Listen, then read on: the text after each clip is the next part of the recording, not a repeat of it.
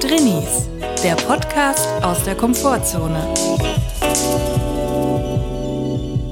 Es ist schon wieder Drini-Dienstag. Herzlich willkommen. Hallo. Wir sind schon wieder da. Wir hoffen, es geht euch gut und wenn nicht, ist auch okay. Das ist unser Signature-Move. Unser, wie nennt man das, UPC? Der Claim. Der Cla unser Claim. Ja, ist was anderes. Naja, egal. Auf jeden Fall herzlich willkommen zurück. Hallo. Chris, eine Frage brennt mir unter der, sagt man unter der Zunge?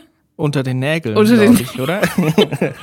Wir sind noch nicht ganz da. ich glaube, wenn es unter der Zunge brennt, ist nicht ganz ist so was gut. anderes. ähm, hat sich in den letzten sieben Tagen seit der letzten Folge schon irgendwas von deinem Jahreshoroskop bewahrheitet? Das Horoskop hat ja gesagt, neue Denkweise entwickeln. Dazu kann ich jetzt noch nichts sagen. Also ich habe jetzt noch nichts Neues entwickelt. Und meine Wohnsituation muss sich auch noch nicht ändern. Aber ich habe, es hieß ja, ich muss von professionellen und auch Liebesbeziehungen muss ich mich entfernen. Also ich muss die äh, Beziehung Ja. beenden. Und ich habe gemerkt, ich, wir hatten ja einen Weihnachtsbaum und ich habe den wirklich gepflegt. Ja. Ich habe ihm Wasser gegeben, ich habe ihn mit Wasser besprüht. Ein sogar. Dach über dem Kopf. Ein Dach über dem Kopf. Ich habe die Fenster nachts aufgemacht oder auf Kipp, die Heizung ausgedreht, damit da keine trockene Luft ist und viel Sauerstoff reinkommt. Und ich habe den Baum jetzt also aus dem, ja, entfernt. Ich habe mich, diese Beziehung habe ich Beendet, mit einem harten und, Cut Und du musst dir vorstellen, der Baum ist für mich wie ein Kind geworden, ein Familienmitglied, ein Ja. vollwertiges Familienmitglied. Ich habe auch manchmal mit ihm geredet. Gut zugeredet, komm, du hältst es noch durch bis zum 6. Januar, das schaffst du noch, du wir- wirst deine Nadel nicht verlieren.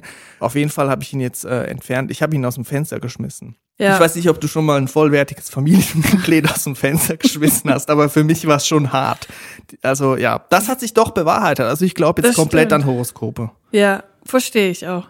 Für mich war das auch ziemlich hart, das mit anzusehen, wie der Baum aus dem Fenster geworfen wurde, weil ich habe ihn wirklich sehr lieb gewonnen. Vor allem ist es auch irgendwie, wir hatten dann so eine schöne Lichterkette und das war so eine richtig muckelige Lichterquelle jeden Tag. Und die haben wir einfach jeden Tag angehabt. Auch nach Weihnachten war das total gemütlich. Es war, der Gemütlichkeitsfaktor eines Raumes steigt um 4000 Prozent, wenn da ein Weihnachtsbaum drin steht.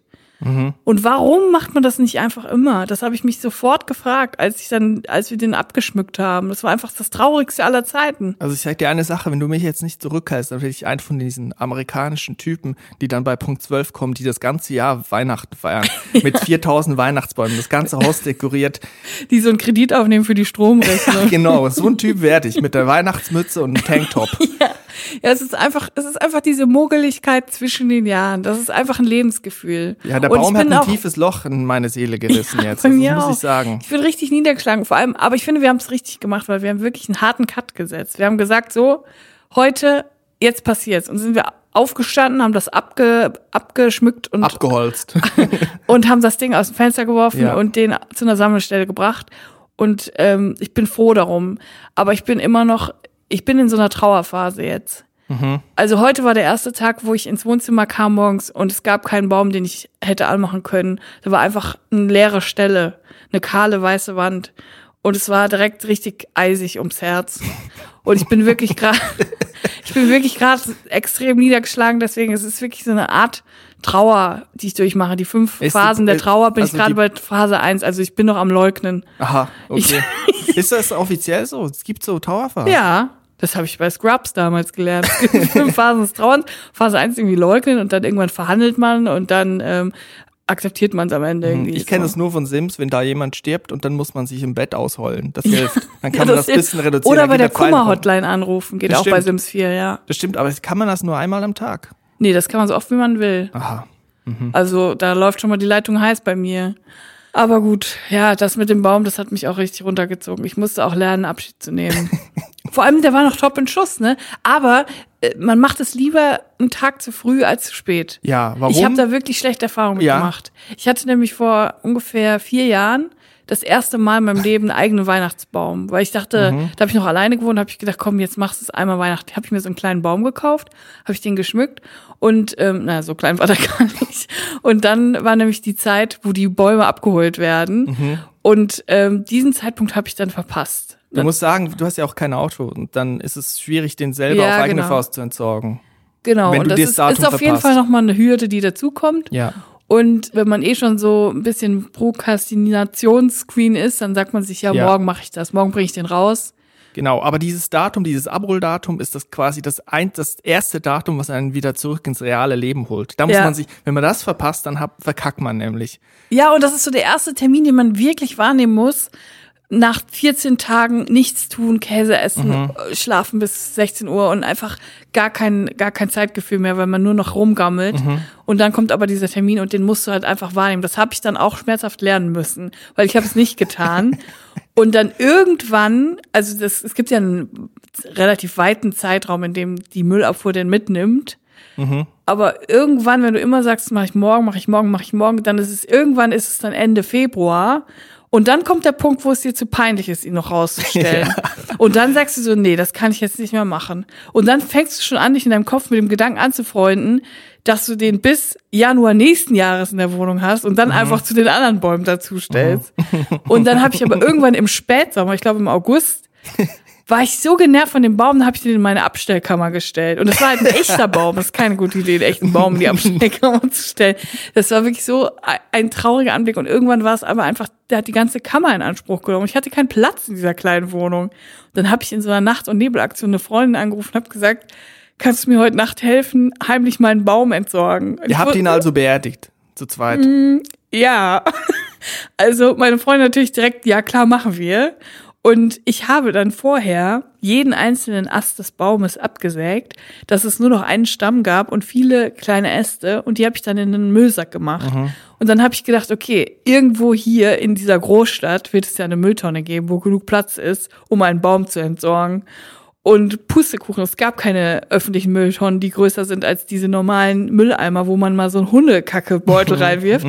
Dann habe ich immer so einzelne Äste in die, in die Mülleimer gesteckt, so bis sie voll waren. Dann hatte ich aber immer noch einen ganzen Sack. Und dann bin ich äh, beim Krankenhaus vorbeigekommen, habe ich gesehen, im Hinterhof hatten die riesen äh, Müllcontainer. Ähm. Ja. Hab ich gedacht, okay, jetzt oder nie. Jetzt gehst du schnell kurz auf den Parkplatz und dann wirfst du das da rein. Und dann habe ich gedacht, never. Hundertprozentig wird es erstens äh, Kamera überwacht Ja. und zweitens, wenn ich da die Tonne aufmache, sind da wahrscheinlich Organe und sowas drin. da bin ich für mein Leben lang traumatisiert. Also sind wir wirklich die, die, die halbe Nacht durchs Viertel gelaufen, haben Ast für Ast in so kleine äh, Mülleimer gesteckt, bis alles leer war. Und ich glaube, den Stamm habe ich dann irgendwann mal im Herbst zum Wertstoffhof gebracht mit einer Freundin. Das ist doch unglaublich, wie sich das gezogen hat über das komplette Jahr, weil ich diesen einen Termin verpasst habe. Ein Jahr ging das. Ja, bis Herbst. Und, dann, dann- war alles weg. Und dann ging ja Weihnachten schon wieder los. Und dann habe ich keinen Baum mehr gekauft. Hast du dann in der Zeit in diesem Jahr schon die alle Trauerphasen durchlebt oder wie war das? Nein, ich hatte irgendwann einen richtigen Hass entwickelt auf den Baum. Ich hatte einen Hass, der galt natürlich eigentlich mir selber, weil ich den Termin verpasst hatte. Aber ich wollte keinen Baum mehr sehen und hören und deswegen hatte ich dann auch vier Jahre keinen mehr, weil ich gesagt habe, das mache ich nie wieder. Das war die dümmste Aktion aller Zeiten. Und dieses Mal haben wir es genau richtig gemacht. Es war auch ein bisschen einfacher, weil wir jetzt zu zweit sind. Und dann war es perfekt. Direkt beim erstmöglichsten Termin haben wir ihn aus dem Fenster geworfen, harten Cut gemacht, die- Nadeln weggesaugt, Platz gemacht, alles Weihnachtliche weggeräumt, aus den Augen, aus dem Sinn. Es ist hart, aber es ist genau das Richtige. Ich werde mir im Juli, August dafür danken. Ja, es ist halt wirklich wie, wie eine Beerdigung. Ja, Also man muss ich weiß einmal nicht, warst du schon mal auf einer Beerdigung? Ich war schon auf mehreren Beerdigungen. Die waren so wie das mit dem Baum? Nicht so schlimm. die letzte Beerdigung, wo ich war, das war, jetzt muss ich das stark, ich muss es stark anonymisieren. Also, weil sonst, sonst laufe ich hier in Gefahr. Ähm, Hast du jemanden umgebracht? Nein, es war also, es war eine Beerdigung aus dem Familienumfeld Ja. und zu der Person, die beerdigt wurde, hatte ich eigentlich rein faktisch gesehen. Vom Stammbaum war ich da relativ nahe dran. Emotional hatte ich aber gar nicht so eine Bindung. Ich hatte keinen Kontakt Ja. oder fast keinen Kontakt mit der Person. Also es ging mir jetzt nicht mir wahnsinnig schlecht bei der Beerdigung, so wie es halt einem geht, wenn da jemand stirbt, das ist halt auch der Lauf der Dinge und die Person, das war jetzt auch nicht ein, ein tragisches Unglück oder so. Ja.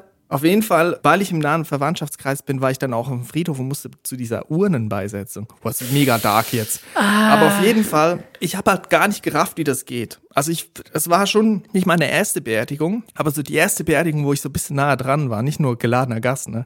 Und dann muss man sich da einreihen. Und was ich halt nicht gerafft habe, die, diese Einreihung war für ähm, das Abschiednehmen bei der Urne. Und ich habe das aber gar nicht gerafft. Ich habe mich einfach hinten angestellt und ich war dann so an dritter Stelle nach den beiden Kindern Die von der sehr Person. engen Verwandten. Ja, nach den beiden Kindern von der verstorbenen Person, die da wirklich geheult haben. Denen ging's richtig scheiße. Und ich stand dann an dritter, Perso- an dritter So Position. mega vorgedrängelt. Ja, un, aber es, ja, genau, aber unabsichtlich. Ne? Also ich stand dann auf, an dritter Position und hinter mir den anderen engen Verwandten. Und die haben hinter mir geheult und vor mir. Und ich war halt also gar nicht so emotional berührt, habe mir aber dann schon auch versucht, so eine ich sage jetzt mal, eine Grimasse aufzusetzen, eine traurige, eine, ein trauriges Gesicht. Und ich habe dann gesehen, man muss also, die Urne wurde herabgesetzt und dann gab es so, eine, so, eine, so ein Prozedere, man hat eine Rose aus einer Vase genommen und hat die Rose reingemacht. Das wurde mir auch nicht erklärt, das In musste ich. das Grab? Ja, das ist so ein, so ein Loch, das wird dann tief abgesenkt. Verstehe. Auf jeden Fall habe ich mir das auch kurz angeguckt, wie die das vor mir machen. Und die sind halt mega am Boden gewesen. Wortwörtlich auch. Also die waren emotional total, am, die waren am Weinen und haben sich niedergekniet. Die Person vor mir ist schon fast gar nicht mehr hochgekommen alleine. Und ich habe so gedacht, ja, ich, ich kann jetzt da nicht einfach so hinlaufen, strammen Schrittes und so und, und einfach äh, nie, mir nichts, dir nichts diese Rose reinmachen. Also ich musste auch ein bisschen innehalten. Oh. Also bin ich langsam zu dieser Vase geschritten, habe mich am Boden gekniet. Erstmal mega unangenehm. Also ich wollte auch nicht meine Hose dreckig machen, weil es hat geregnet. Es war auch nass und ich wollte nicht meine Hose dreckig machen. Also bin ich so in eine Hocke gegangen und dann haben erstmal meine, meine beiden Kniescheiben me- mega laut geknackt.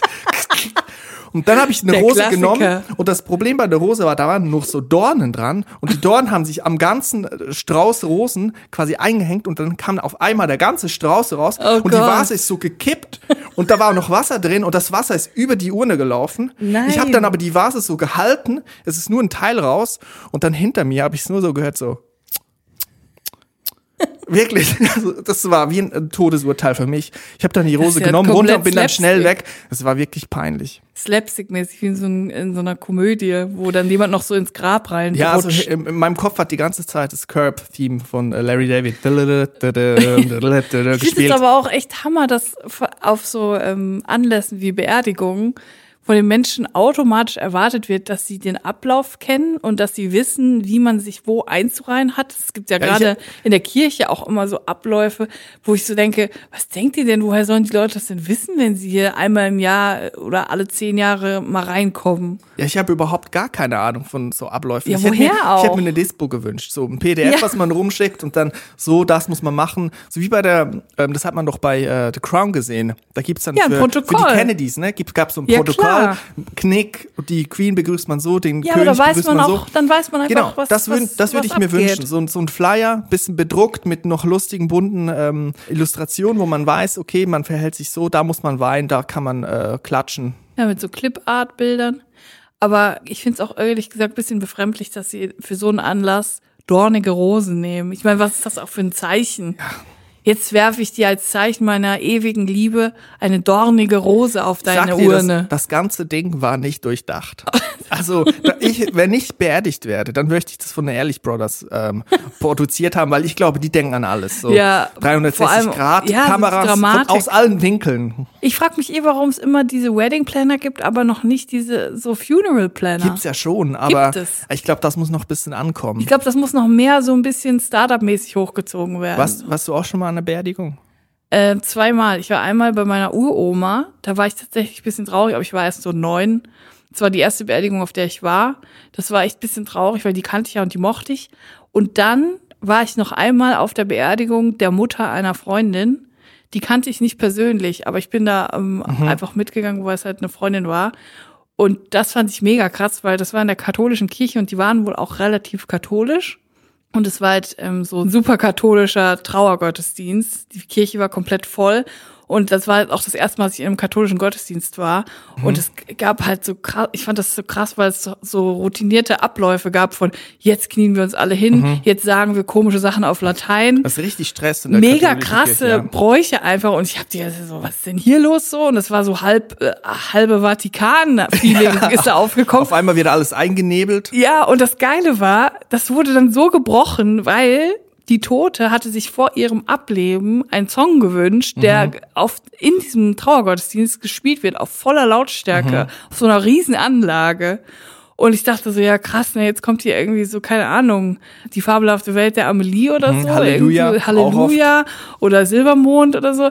Und dann kam mega laut Played Alive von Safri Duo.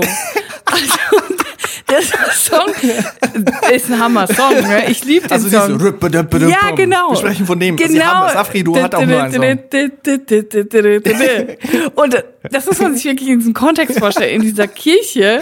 Und das fand ich halt so geil von der Frau, weil die war halt wirklich, ähm, ich kannte die nicht, aber die haben gesagt, die wäre halt mega so partymäßig unterwegs Mhm. gewesen und eine frohe Natur. Und die hat gesagt, sie wünscht sich diesen Song, weil wenn sie den hört, hat sie noch dazu gesagt, dann wird sie aus dem Grab wieder rausspringen. das fand ich so geil. Und ich war schockiert, weil da kam dieser Song und ich konnte mir das Lachen nicht mehr verkneifen, weil es war einfach so absurd in dieser Kirche. Mhm. Ja. Aber es war auch geil, weil man hat auch so ein bisschen dem, dem Pastor angesehen, dass ihm das nicht so wirklich recht war. Ja. Also das war jetzt irgendwie Bisschen eine. Grenzüberschreitung Mhm. und das fand ich geil. Aber das war auch was stimmt geil, diese, diese Drums, die da so Gehalt haben in Ja. der Kirche. Das, Komplett. Diese Kirche war wie gemacht für diesen Song, akustisch gesehen. Ja. Aber der, der Pfarrer, der war nicht bereit dafür. Das hat man in seinen Augen gesehen. aber ich habe noch eine wichtige Frage. War das zu einer Zeit, wo der Song in den Charts war? Oder war das wahrscheinlich, ne? Du hast gesagt, du warst ja. neun. Nein, nein, das neun war ich bei meiner Uroma. Ach so, sorry. Das war, keine Ahnung, da war ich so 13, 14. Das war wahrscheinlich, da war der schon nicht mehr in den Charts. Das ist aber dann noch geiler eigentlich, Da oder? war der, glaube ich, so vier, fünf Jahre nicht mehr in den Charts. Aber ich fand's Hammer. Das war, deswegen, ich habe jetzt nicht so, ich fand Beerdigung jetzt nicht so schlimm. Nein, ich finde auch, auf Beerdigung gibt's auch mehr Comedy-Potenzial. Also die Ja. Fallhöhe ist so groß, weil es entweder wirkliche Trauer oder auch gespielte Trauer in meinem Fall gibt und dann gibt's aber so Unklarheiten bei den Abläufen und das ist halt dann eine große Fallhöhe. Bei Es mir zum ja Beispiel, ja, bei mir zum Beispiel war es noch so, auf der Beerdigung, die ich vorhin ähm, schon erwähnt hatte, muss ich nach der, da gab's dann so eine Messe, irgendwas in der Kirche. Hab ich auch nicht verstanden. Da war dann so Panflötenmusik, schrecklich. Und dann bin ich dann draußen gestanden und da war die halt die ganze Familie aufgereiht. Und ich wusste nicht, dass dann alle Leute oder die, die wollten, bekannte Freunde, Dorfbewohner, die in der Kirche waren, bei einem vorbeikommen und kondolieren. Ja. Und ich kannte die Leute. Also erstens war es lustig, weil die Leute nicht wussten, ob ich zur Familie gehöre, weil ich stand dann ganz am Rand. Ich habe gelernt aus der Urnenbeisetzung. Ich gehe nicht, in- nicht, ich dränge mich nicht mehr in den Ja. Vordergrund. Ich gehe ganz am Rand. Dann haben mich die Leute so schief angeguckt, mich gefragt, also mich quasi gefragt, gehörst du dazu? Muss man jetzt Ja. hier die Hände schütteln oder nicht? Und dann haben mir wirklich sehr viele fremde Leute die Hände geschüttelt und gesagt, dass sie mir mal äh, das, ähm, wie sagt man, Beileid, ne, aussprechen. Beileid, sag Genau, und dann habe ich kamen so Leute, die ich kannte, ähm, früher Schulfreunde von mir oder die Mutter, die kannte mich, ich kannte auf jeden Fall die Frau auch und die hat auch so gesagt, ja, tut mir leid und so mein Beileid und dann habe ich der so zugeflüstert, hey, es geht mir gar nicht so schlecht und hinter ihr war so ein Mann und der hat mich mega böse angeguckt, so, hey, was machst du dir, du Arschloch. Und es hat dir gefällig, schlecht zu gehen. ja, genau. Das finde ich eh so weird, dass man, dass so ein Druck an so einer Veranstaltung au- aufgebaut wird. So, wir treffen uns alle um 9.30 Uhr und dann habt ihr alle traurig zu sein und schwarz zu tragen und eure Trauer auszudrücken, egal ob ihr überhaupt trauert, ob ihr sehr trauert, ob ihr wenig trauert. Wir treffen uns dann alle, um zusammen Abschied zu nehmen. Ich finde das alles weird und ich finde auch, ich finde es generell weird, auch ein, ein Grab zu hinterlassen Ja, für Angehörige. Ich weiß, dass manche es einfach wollen, Mhm. aber ich finde es, ich finde es für mich mega weird und ich finde es auch mega scheiße zu sagen, so Leute, ich bin jetzt bald weg, aber wenn ich dann weg bin, dann will ich, dass ihr verdammt nochmal viel Gartenarbeit habt wegen mir und Ja. regelmäßig auf den Friedhof müsst, um zu gießen, damit mein Grab nicht verrottet, Ja. damit ich euch nochmal eine schöne Aufgabe reindrücke, die ihr dann immer noch im Hinterkopf habt und sagt, oh scheiße, ich muss wieder zum Friedhof. Ich muss, das ist doch einfach Kacke, oder? Naja, ich habe aber schon gemerkt, dass so eine Beerdigung so als Festakt gesehen auch so ein, so halt wirklich so der viel zitierte Abschluss so sein Ja, kann für viele. Und der Schlussstrich. Ich, ja, genau, aber es ist dann trotzdem nicht der Schlussstrich, weil man muss dann trotzdem die Geranien auf dem, auf dem, äh, auf dem Grab noch bewässern Ja. und so. Ne? Aber ich finde jetzt genau, was ich gesagt habe vorhin, also es gibt zum Beispiel auf einer Beerdigung, an so einem traurigen Anlass, viel mehr, ähm, finde ich, Sachen, die mich dann ähm, an die Sache, an ein Event erinnern lassen, die mich, die ich lustig finde, als zum Beispiel bei einer Hochzeit, wo die Stimmung sowieso Ja. eigentlich on top ist und das ist genau das Gegenteil. Wenn du da schlecht gelaunt bist oder traurig, dann, dann bist du ein Problem und zwar ein Ja. richtiges Problem. Da musst du nämlich gut gelaunt sein oder Ja. auch Silvester, aber vor allem auch Hochzeiten. Ja. Auf wie vielen Hochzeiten warst du schon? Äh, Das fängt jetzt so auf was, zwei. Also ich bin irgendwie Ja. noch nicht so, ich habe noch nicht so viel Erfahrung gemacht, aber es geht jetzt echt langsam los. weil du jüngere Freunde hast. Das, jetzt geht's los. Ja, dass die heiraten, das geht jetzt los. Merke ich auch, aber wegen Corona ist ja gerade eh nicht so viel. Ähm, aber ich war erst auf zwei und die eine war sehr schön und die andere ist eine sehr interessante Erfahrung, die ich mal wieder gemacht habe. Das war, ähm, ich bin noch zur Schule gegangen und über zehn Ecken irgendwie wurde ich angefragt, ob ich auf einer Hochzeit singen kann. Mhm. Ich habe das jetzt nicht professionell gemacht nebenher, sondern ich hatte einfach mal zufällig bei jemandem auf einem Geburtstag gesungen und dann hat ein Freund von ihm das da Was gehört. hast du gesungen? Happy Birthday? Keine Ahnung, weiß ich nicht mehr. Im Zweifel irgendwas von Adele. Aber ich meine schon alleine, nicht im, äh, im Chor mit einem Nein, alleine, alleine. so, aber das war gut. eher so, der Vater von einer Freundin hat Geburtstag, Verstehe. hat mich gefragt, kannst du mal singen, habe ich für ihn gesungen. Adele und dann war auf dem gesungen, Geburtstag, Adele, und dann war auf dem Geburtstag jemand, ein Freund von ihm, der hat das gehört Verstehe. und hat mich dann gefragt so. Ja. Und ähm, dann habe ich gedacht, ja cool, kann ich ein bisschen Geld verdienen. Und habe dann dazu gesagt, er hat mich gefragt, ob ich auf der Hochzeit seiner Tochter singen kann. Und ich habe mich dann auch mit den Eltern getroffen. Die wollten das halt als Überraschung quasi machen für ihre Tochter.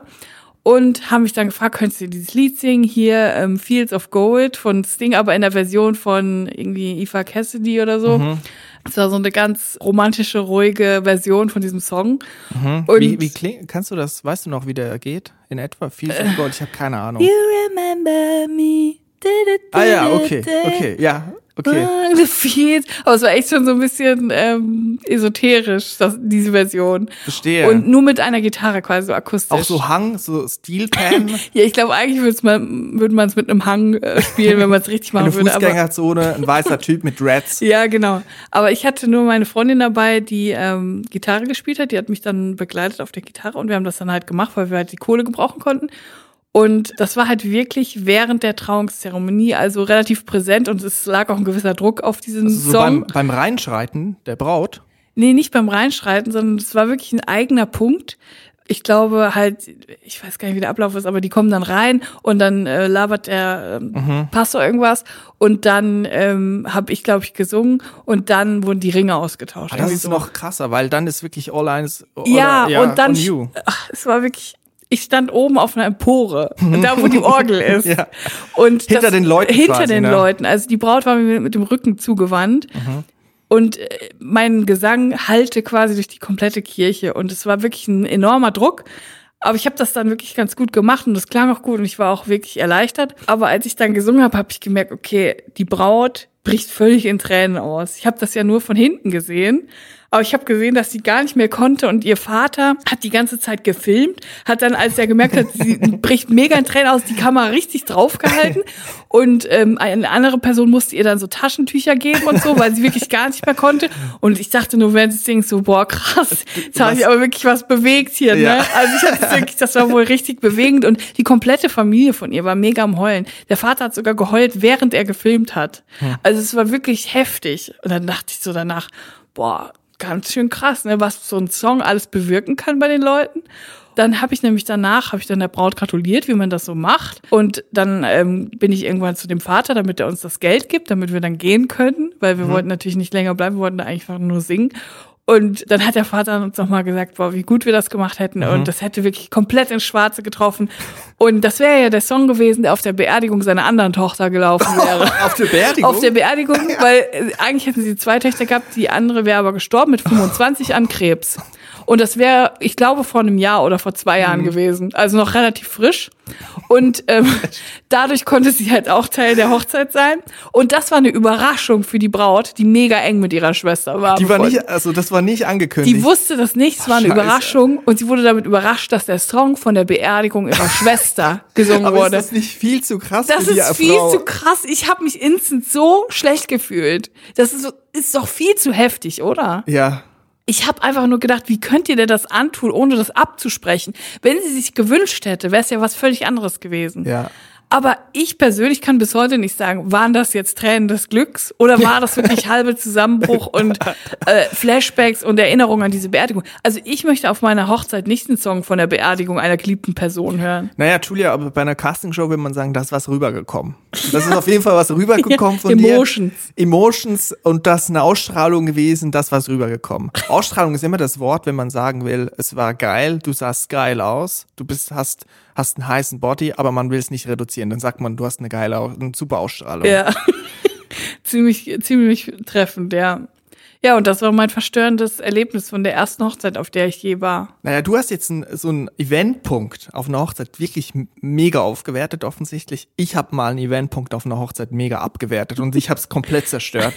Und zwar war das während meines Jobs im Schlossmuseum. Als ich da auf, als Aufsicht Ich gearbeitet liebe die Schlossgeschichten. Ich, hab, liebe sie. Ich habe das ja schon mal erklärt. Ich habe da ähm, nach meinem Studium mal so ein bisschen gejobbt als äh, Museumswärter, sagt man ja.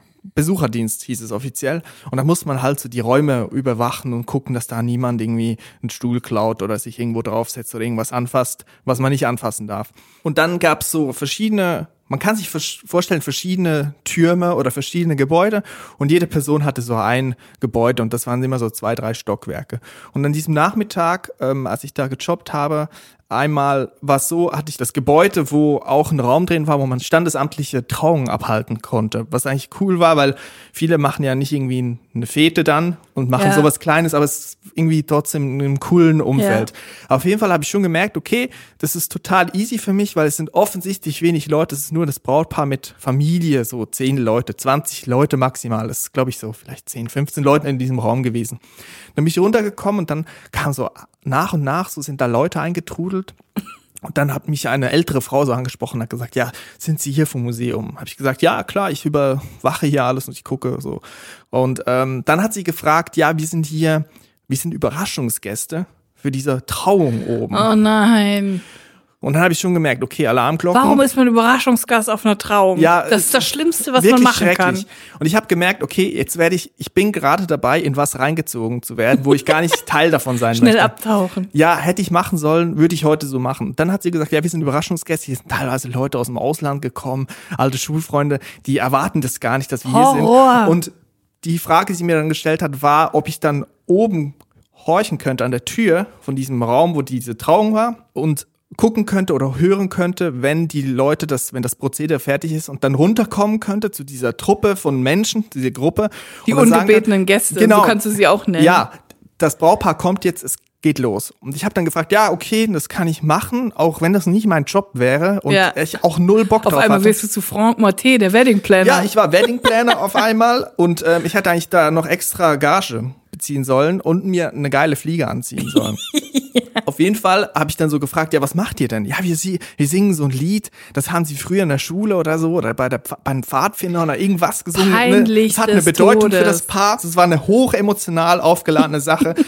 Und ich musste dann quasi den Festakt einläuten, diese große Überraschungskanone zünden. Und ich habe dann immer, ich war wirklich aufgeregt. Also du solltest ihnen Bescheid sagen, wenn sie anfangen können zu singen, weil die das Brautpaar von oben runterkommt. Genau, runterkommen und dann, oder beziehungsweise sie sollen kurz bevor das Brautpaar rauskommt, anfangen zu singen, weil wenn sie im Turm runterlaufen und das so hören, dann ist die Überraschung kaputt. Ja, jetzt fast forward. ich war mega nervös, bin rumgetigert in diesem, in diesem, äh, in dieser Wendeltreppe immer hoch und runter, hoch und runter und das hat nicht aufgehört. Und plötzlich habe ich gehört, okay, Stühle rücken, die Leute stehen auf wohl schnell runter. Ich wollte es ja nicht verpassen, ne? Nicht, dass die schon das Brautpaar unten steht und dann plötzlich niemand singt. Bin runter, hab gesagt, sie kommen, ihr könnt loslegen. Dann haben die mit Ach und Krach haben die da wirklich losgelegt. Eins, zwei, drei, vier und dann haben wir gesungen und dann auch noch so eine Drehleier. Aber weißt du noch, was der Song war? Nein, ich weiß nicht. Es war irgendwie Englisch oder so. Oder, What should we do with drunken sailor? ich weiß nicht mehr, was für ein Song war. Auf jeden Fall haben die losgelegt und dann das Braupaar ist nicht gekommen. Nein. Die haben wohl, also das. Die sind bestimmt nur aufgestanden, um sich das äh, Ehegelübde zu sagen oder so. Wahrscheinlich. Du hast Wahrscheinlich. Ich bin noch mal hoch und habe gemerkt, scheiße, die kommen nicht. Dann bin ich raus und habe mich dann direkt links von der Tür weggeschlichen. Die Leute haben immer noch gesungen und ich habe gemerkt, ich habe es verkackt. Dann alle Einfach drei, dann waren, dann waren auch alle drei Strophen durch. Das Lied war beendet und das Braupaar war immer noch nicht draußen, aber die Überraschung war natürlich kaputt und ich habe gemerkt, okay, also da kann ich das verbrannte Erde, da kann ich nicht nochmal aufkreuzen. habe ich mich, zum Glück war der Nachmittag nicht mehr so lang, habe ich mich zwei Stunden auf dem Klo versteckt. Weil die Leute haben da auch noch Sektempfang gehabt und so, alles Überraschung natürlich. Und es hat total überhaupt nicht funktioniert. Ja, hätte ich genauso gemacht. Das Schlimme ist, dass man sich ja wirklich noch Mühe gibt in so einer Situation und dann die Wendeltreppe auf und ab läuft und dann trotzdem wieder so einen schusseligen Fehler macht und dann den ganzen Groll von einer keine Ahnung, 15 Leute Gruppe auf sich zieht, obwohl man einfach nur versucht hat, es richtig zu machen. Ja, und da gibt's ja auch professionelle Leute, die sowas leiten. Keine, es ist keine gute Idee, irgendein random Typ Anfang 20 zu fragen, ob er sowas machen kann. Er wird es auf jeden Fall verkacken. Ich habe so dermaßen verkackt. Ich habe mich wirklich dann auf in, im Klo eingeschlossen. Hätte ich auch gemacht. Ich habe dann gewartet, bis die weg sind und dann war die Luft wieder rein. Aber das, ich, ich habe noch viele solcher Stories vom Schloss. Also vielleicht müssen wir da mal eine extra Folge machen. Ja, dann kann ich mal vom Discounter einige Geschichten erzählen, wo ich mal gearbeitet habe. Was war das? Willst du den Namen nennen? Ich glaube, das sollte ich lieber nicht tun. Ach so, verstehe. zu meinem Schutz und auch zum Schutz des Discounters. Was hast du noch so für Jobs gemacht früher? Ich habe viele Jobs Den gehabt. Hähnchenwagen hast du ja nicht gemacht, auf den du Nee. oft jetzt reduziert wirst. Ich war Weil du das mal, irgend ähm, einmal irgendwo erzählt hast. Ne? Alle Leute schicken dir Hähnchenwagenfotos. Das ist echt Schrecklich. so. Das ist so die Story schlechthin. Das nervt auch irgendwann. Äh, aber ich habe viele Jobs gemacht. Ich war auch mal im Buchladen in der Osterferienzeit, wo ich Mhm. dann so Bücher eingepackt habe als Geschenk. Oder am Schützenfest habe ich gekellnert, also Bier gezapft. Das war der absolute Horror. Mhm. Ja, Schützenfest das. Schlimmste, was es gibt auf der Welt. Ich habe mal bei einer Zeitungsproduktion, also in der Druckerei gearbeitet und da musste ich, ähm, Ich dachte, Print ist tot. nein, das lebt. Also da, als, ich, als ich da war, war es tot, weil ich musste dann so Prospekte einfädeln in die Zeitung, die wird ja immer beigelegt. Ja. Und dann immer, wenn ich es verkackt habe, hat die ganze Produktion gestoppt und es war Sirene, Blinklicht ging an. Da oben läuft doch, man kennt diese Bilder vielleicht von Sendung mit der Maus oder Welt der Wunder oder Galileo, wenn die Zeitungen sind, die sind dann so aufgehängt Ja. an so einer Eisenbahn, so einer Gondel. Die Ja. fahren dann in der ganzen Fabrik rum. Und das ist dann immer gestoppt, wenn ich es verkackt habe. Das kann ich ein andermal erzählen. Das Ach war auch eine Scheiße. absolut, da war ich irgendwie 14, noch ziemlich jung. Und die ganze Wartung wieder auf meinen Schultern wieder mal. Ich glaube, wir könnten mal eine Sonderfolge machen, nur über Jobs und unangenehme Situationen in Jobs. Weil ich finde, da erlebt man eigentlich die meiste Scheiße, weil das sind alles Jobs, die man nicht freiwillig macht, sondern die macht man, um Geld zu verdienen, um über die Runden zu kommen. Und da ist man gezwungenermaßen mit Leuten zusammen, mit denen man privat nichts machen würde. Und gezwungenermaßen übt man Sachen aus, die man privat niemals machen würde, die man vielleicht auch gar nicht so gut kann. Und da kommt man in so beschissene Situationen. Und ich habe schon Ja. so viel Scheiß erlebt in meinen Jobs. Vor allem so in dieser Studienzeit und Schulzeit Jobs, wo ich einfach auch nicht, ich war nicht äh, geeignet für viele Jobs, aber habe es trotzdem gemacht, um Kohle zu verdienen. Und ich glaube, da können wir eine ganze Folge zu machen. etwas nicht können und etwas nicht wollen, ist ein gutes Stichwort. Jetzt können wir nämlich zum Introvert-Tipp kommen. Oh ja. Introvert-Tipp. Also ich muss sagen, ich bin ja wegen des Weihnachtsbaumes immer noch in der Phase der Trauer, Phase 1, Leugnung. Deswegen habe ich heute leider keinen Introvert-Tipp dabei. Ich bin zu sehr mit der Bewältigung meiner Trauer beschäftigt. Chris, hast du denn was dabei? Ich habe was dabei und ich glaube, der Introvert-Tipp wurde schon an mir angewendet.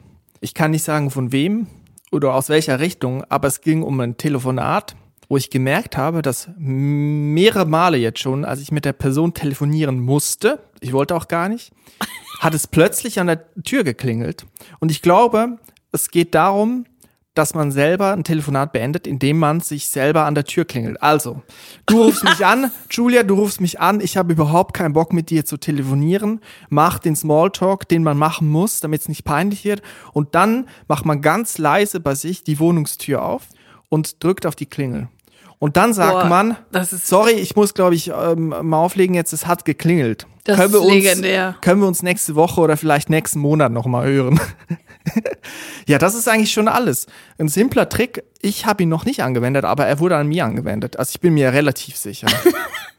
Ja, finde ich ein Megatipp. Das, Mach- das ist, ehrlich gesagt, das ist noch eine Steigerung zu dem ähm, Kochen, Ja. was wir anfangs Genau. gesagt haben. Also man, man tut so, als würde man kochen und dann sagt man während des Gesprächs, oh scheiße, mir brennt hier alles an, ich muss jetzt ja, auflegen. aber klingeln ist noch mal eine Stufe drüber. Ja, glaub ich glaube, das ist ein bisschen einfacher auch zum Acten. So. Also das man muss glaube ich, auch echt, wenn es sehr hart auf hart kommt und man wirklich gar nicht telefonieren will, dann Ding dong, ding dong, ding dong. Scheiße, jetzt ist hier Sturm geklingelt. Ich muss schnell auflegen. Sorry. Man muss Herbert. einfach gucken, dass wenn man dann im, im Treppenhaus ist, dass das von der Akustik her nicht ein zu großer Wechsel ist. Weil da wird's hallen und in der Wohnung hallt's vielleicht nicht so.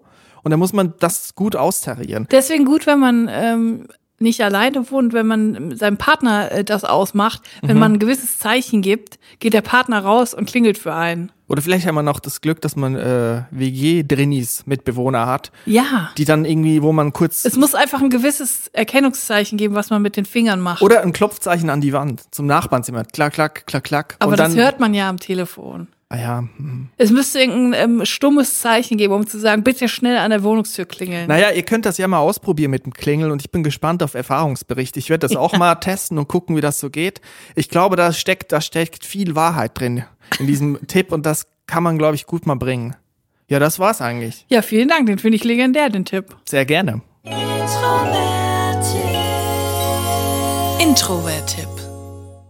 Wir sind ja der Podcast aus der Komfortzone. Das ist ja unser Claim, das beanspruchen wir, das sind wir auch. Das bedeutet aber auch, dass wir absolut ehrlich sind. Und ich muss jetzt wirklich mal was loswerden, was mich so unglaublich abfuckt.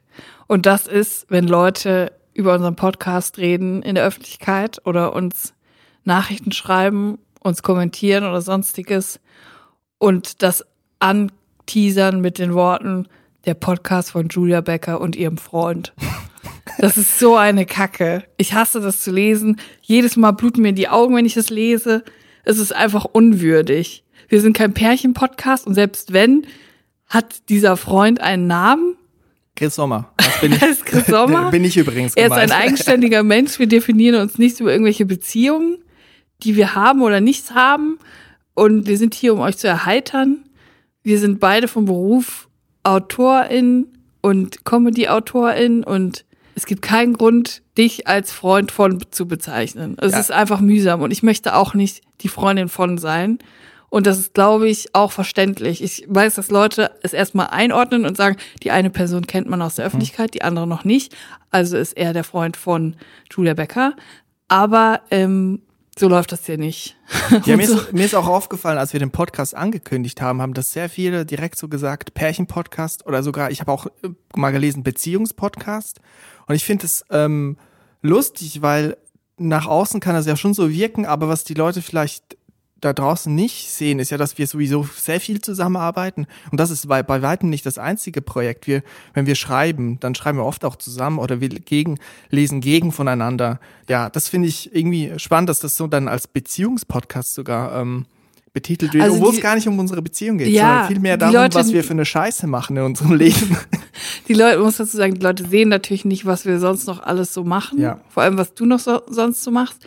Aber trotzdem generell einfach auch gar nicht nur auf uns bezogen, ist es, glaube ich, immer eine schlechte Idee, jemanden als Freundin von oder als Freund von zu betiteln, der auch was Gleichwertiges Ja. in der Öffentlichkeit macht. Es ist einfach eine doofe Angewohnheit und man sollte wirklich anfangen darauf zu achten, weil es Leute auch, glaube ich, einfach untergräbt und hinten drüber fallen lässt.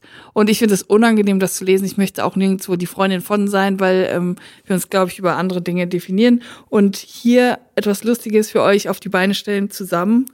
50-50 und Chris macht sogar noch ein bisschen mehr, weil er natürlich noch alles schneidet und Jingle macht und so weiter und so fort.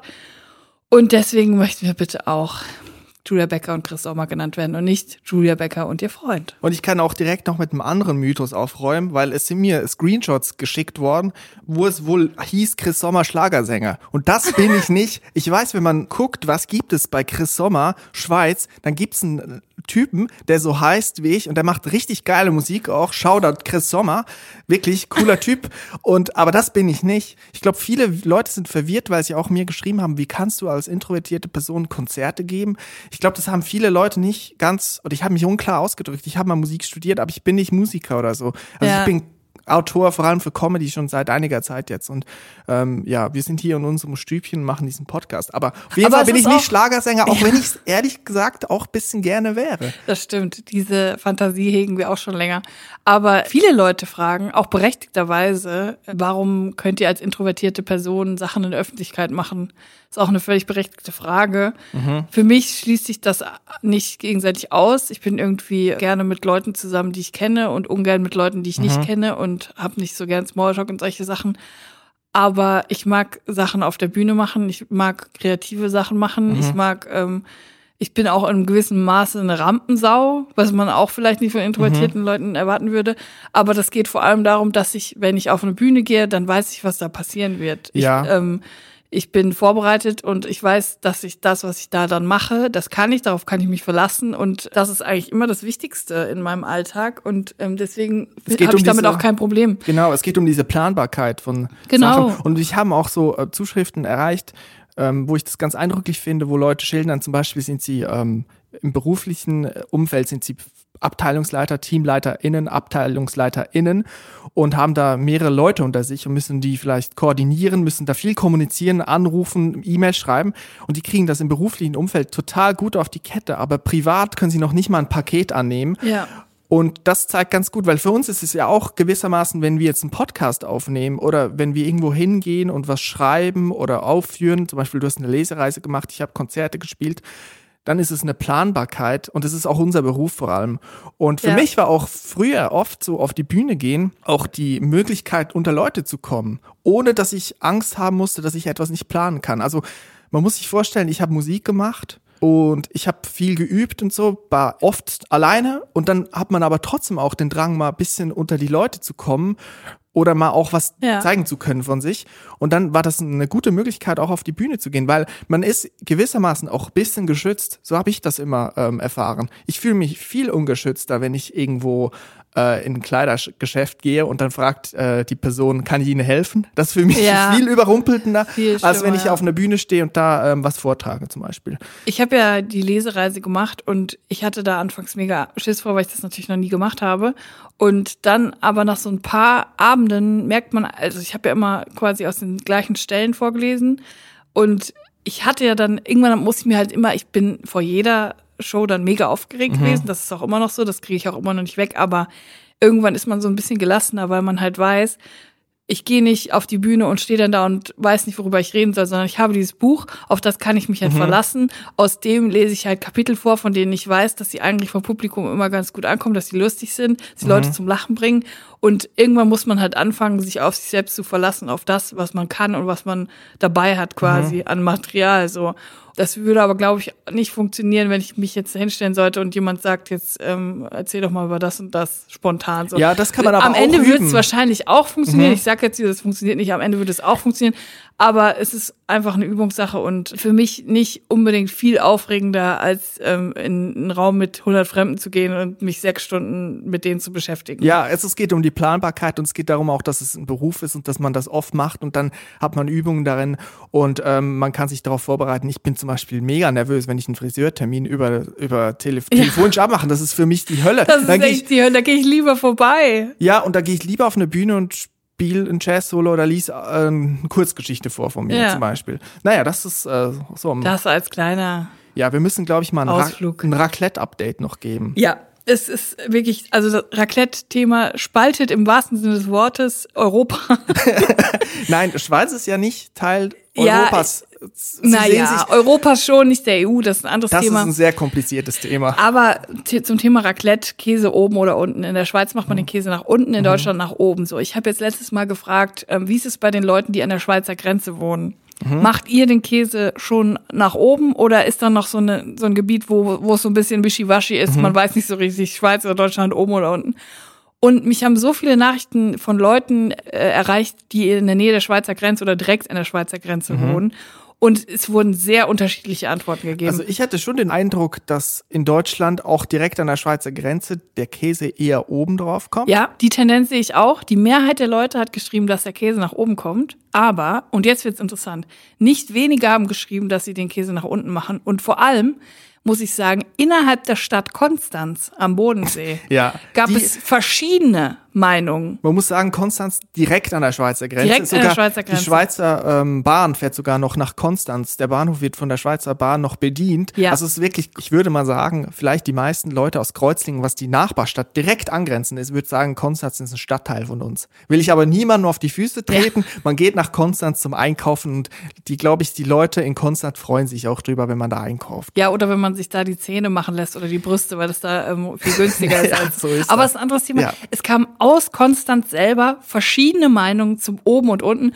Und damit ist die Feldstudie eigentlich für mich abgeschlossen, dass der Raclette-Äquator durch Konstanz fließt. Mhm. Quasi in Konstanz, innerhalb der Stadt, fließt diese Grenze, diese Ja. käsige, flüssige Käsegrenze Ja. zwischen wir machen den Käse nach oben und wir machen den Käse nach unten.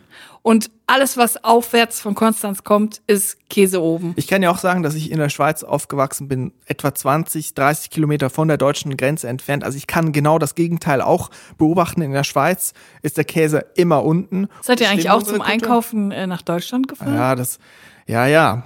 Ich wurde, Darfst du natürlich. da jetzt nicht drüber sprechen? Na, ich weiß nicht, ich habe mir da mal Gedanken drüber gemacht. Also ich bin da manchmal auch mit Fremden, also mit Nachbarn, die ich gar nicht so gut kannte, mitgefahren. Und ich glaube, es ging darum, dass man ja dann Sachen zollfrei pro Person, eine gewisse An Menge Alkohol, eine gewisse Menge Fleisch, eine gewisse Menge, ich weiß nicht, äh, äh, Milchprodukte rübernehmen darf, die nicht verzollt werden müssen. Und ich habe den Eindruck, dass ich und auch manchmal mein Bruder zu anderen Nachbarn ähm, geschickt worden sind, damit die uns mitnehmen können über die Grenze, damit sie, diese Nachbarn mehr Produkte kaufen können, zollfrei.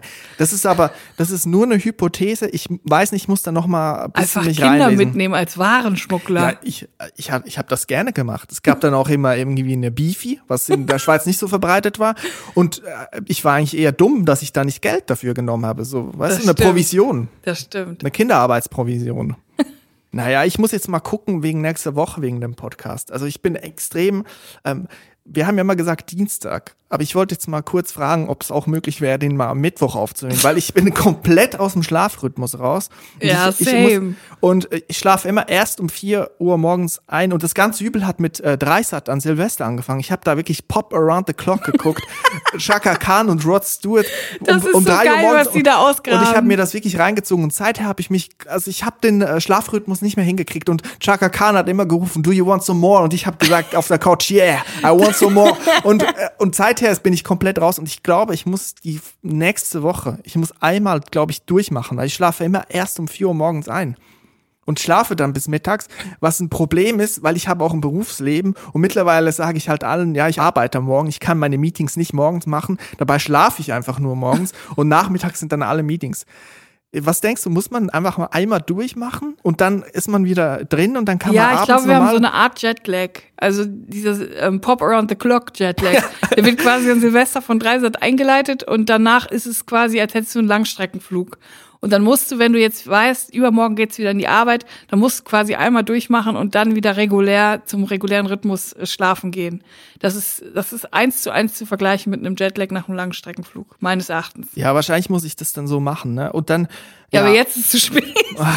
ja, Jetzt musst du dann quasi einen Tag frei nehmen, um zu schlafen. ja, und dann koksen einfach wahrscheinlich. Koksen Ja, und für den so Podcast. fängt es an. Viele Leute fangen an zu koksen, weil sie Pop Around the Clock zu lange Zu geguckt viel haben. drei Satten in meinem Leben.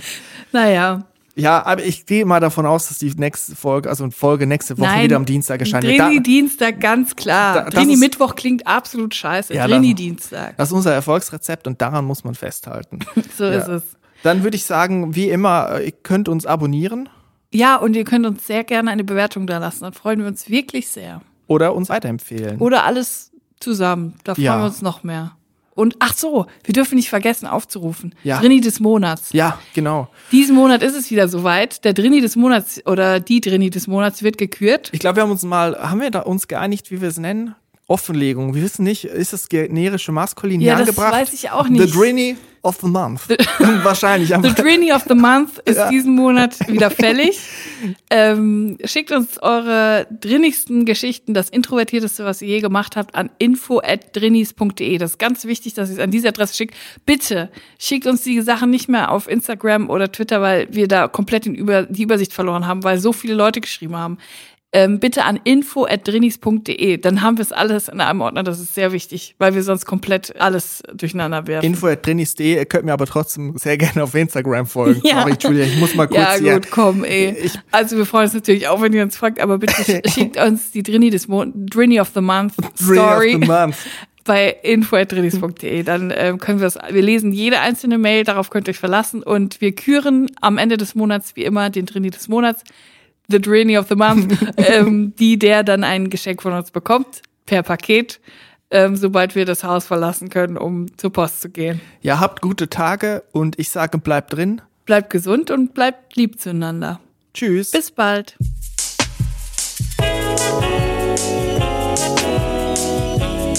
Drinnies, der Podcast aus der Komfortzone.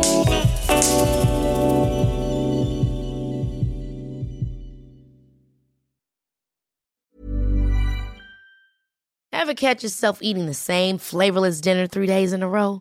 Dreaming of something better? Well, HelloFresh is your guilt-free dream come true, baby. It's me, Kiki Palmer. Let's wake up those taste buds with hot, juicy pecan crusted chicken or garlic butter shrimp scampi. Mm. Hello Fresh. Stop dreaming of all the delicious possibilities and dig in at HelloFresh.com. Let's get this dinner party started.